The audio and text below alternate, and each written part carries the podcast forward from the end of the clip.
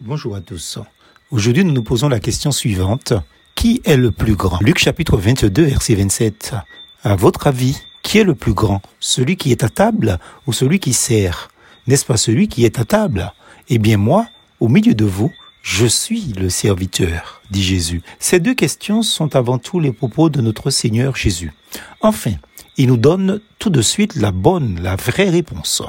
J'ai à mon tour posé ces questions à des pasteurs alors que nous étions en pause déjeuner lors d'une conférence. Nous étions assistés par le personnel de la structure hôtelière qui nous accueillait. Ils nous servaient avec un tel professionnalisme. Encore merci à eux. À votre avis, dis-je, qui sont les plus grands? Une allusion au propos du Seigneur, bien sûr. Nous qui sommes à table ou ceux qui nous servent?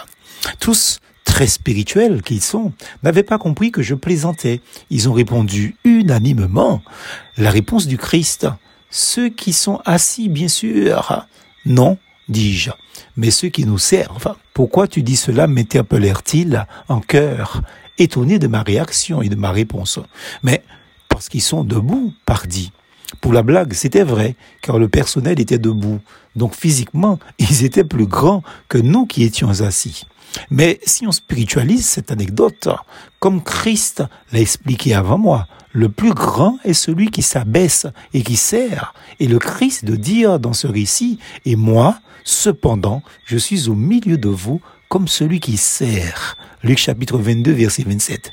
Cette histoire qui met le droit sur l'orgueil des apôtres, leur côté arriviste et leur opportunisme, nous renvoie vers eux directement disciples que Jésus a choisis, qui, en chemin vers Jérusalem, se disputaient pour savoir qui était le plus grand parmi eux. Marc chapitre 9, versets 33 à 37.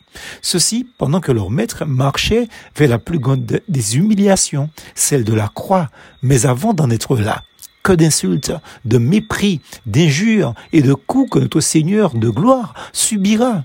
Plusieurs fois, le Christ a dû reprendre les disciples et leur enseigner que le plus grand est celui qui s'abaisse et qui sert. Il en a montré l'exemple en donnant sa vie en rançon pour beaucoup. Marc chapitre 10 verset 45.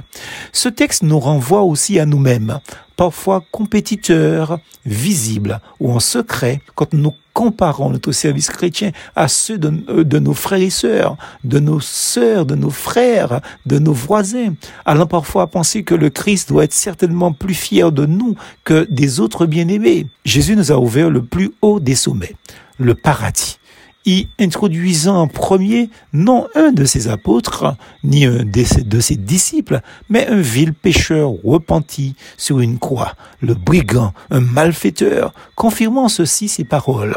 Plusieurs des premiers seront les derniers, et plusieurs des derniers seront les premiers. Matthieu chapitre 19 au verset 30. En vérité, Amen, Amen, Amen. Dieu ne fait pas de favoritisme. Galates chapitre 2, verset 6. Colossiens chapitre 3, verset 25. Dieu ne fait pas de favoritisme. Plus force en Jésus.